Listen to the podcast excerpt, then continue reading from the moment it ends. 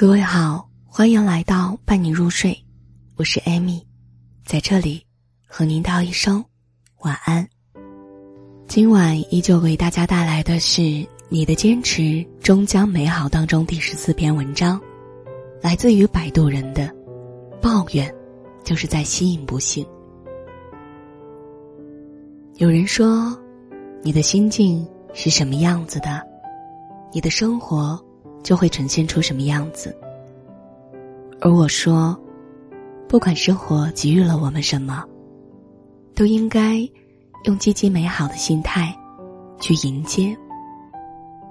如果你只去抱怨生活此刻带给你的糟糕，而把最澄明的心给弄丢了，那么不幸悄悄来到的时候，又怎么能马上赶走呢？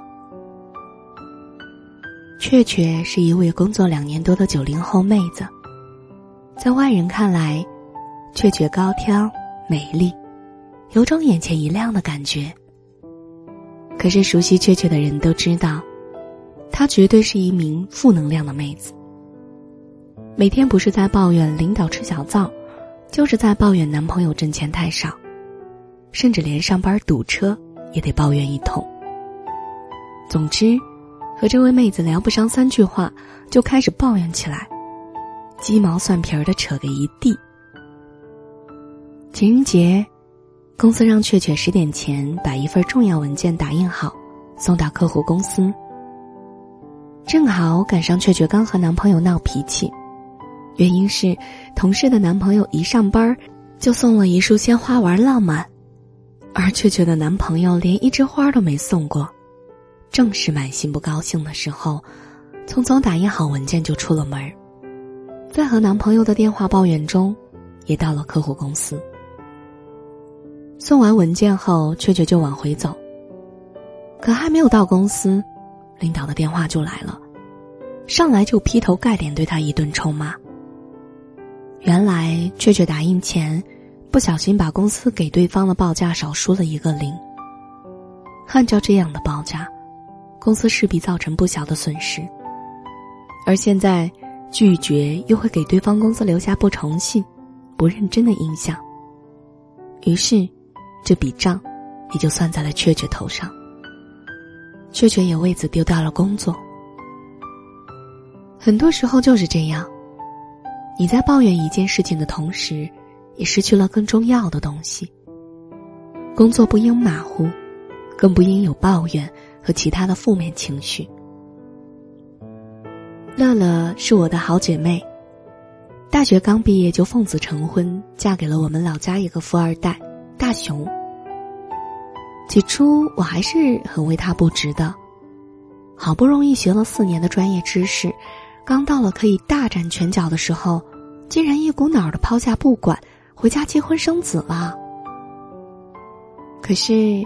看到大雄对他无微不至的照顾，以及乐乐那幸福的小模样，便觉得以乐乐这样柔软的性格，早早在家相夫教子，不出去看人脸色，为房贷三餐奔波，也是不错的选择。便也同他一起高兴了起来，兴奋的陪他憧憬着婚后的日子。乐乐嫁过去六个月后，便生了一个虎头虎脑的胖儿子。我想，这下他的日子是真的稳定下来了。没想到生完孩子之后的一段时间，乐乐不知是谁听说，女人生完孩子后，男人最容易出轨。乐乐就开始质疑，疑神疑鬼。先是觉得自己不漂亮了，后来抱怨大雄对她不如以前体贴了，最后又总是怀疑大雄在外面有了其他女人。我也隔三差五，就能收到乐乐抱怨的微信。大雄连孩子都不会抱，做的菜越来越难吃。大雄经常以加班的名义晚回家，要不然就是看到大雄在微信上和某某女在互动。在抱怨中，乐乐怀疑的种子越长越大。每天不查看大雄的手机就不放心，半天不知道大雄的行踪也不放心。大雄不断的哄着、劝着，时间久了也开始心生厌烦。但是乐乐却更是乐此不彼啊！弄得大雄不是在书房打游戏不回卧室，就是想着要分房睡。但是不知怎么的，大雄跟乐乐分房睡后，乐乐还真就从蛛丝马迹中发现了大雄开始和一个小姑娘在微信上的频繁互动，并且隐隐有出去约会的迹象。于是乐乐开始吵，开始闹。也回娘家待了几天。大雄哄她回了家，并且做保证和那个小姑娘真没什么，让乐乐相信他。但乐乐根本听不进去，把大雄和小姑娘的事儿闹得越来越大，甚至开始吵闹到要离婚的地步。其实我理解乐乐，毕业就结了婚，社会经验不足，现在孩子幼小。一个人照顾确实很累，再加上各种关系处理的不好，全部的依托就是大雄。我便劝着乐乐，恋爱和婚后肯定是不一样，大雄也有工作，不能时时都在你身边，你自己也要学会照顾自己，调整好自己的心态，不要胡思乱想。最终，乐乐还是离婚了。走到这一步。很令人惋惜。乐乐是因爱而生的抱怨，因抱怨而生的怀疑，但这种抱怨不是一次两次，而是频繁且长久的。最终，在日复一日的抱怨和怀疑中，两人的婚姻走到了无可挽回的地步。我们不得不说，和谐美满的婚姻，最少一点抱怨，多一些沟通吧。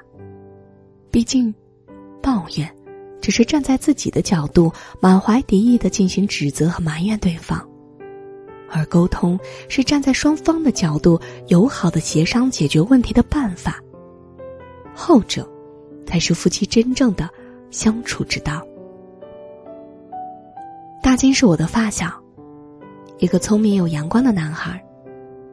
小时候，妈妈离婚，再嫁到了我们小区。大金妈妈再嫁的人是一个实实在在的酒鬼。大金跟过去也仅仅是在最初那几年过了些舒服日子。后来，大金继父喝醉后，不仅对他的妈妈拳打脚踢，连小小的大金都不放过。有时候都半夜了，我仍然能听到他们家吵闹的声音。在这样的情况下，大金不仅没有抱怨妈妈。反而利用有限的时间好好学习，并且还劝慰妈妈。高中的时候，大金就迷上了厨艺。开始我们还很不理解。后来大金说，他想早早的出去挣钱，然后让妈妈和继父过得好一些。我说：“你不恨你继父啊？”大金看着我说：“恨，但是我还是想让他们好好的过啊。”在大金身上，我从来就没有看到过他抱怨生活的样子。后来，大金辍学去学厨了。这些年虽然不常见，但还是和大金断断续续的联系着。自从大金挣钱后，他们家的情况也好了很多。大金继父酗酒的情况也越来越少，一家人慢慢的过上了平静的生活。去年听说大金继父得了重病，因为酒喝的太多了。大金拿出了自己全部的积蓄去帮继父治疗。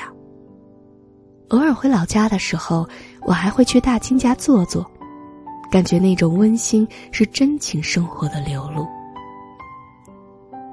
其实，以大金的遭遇来说，他是不幸的。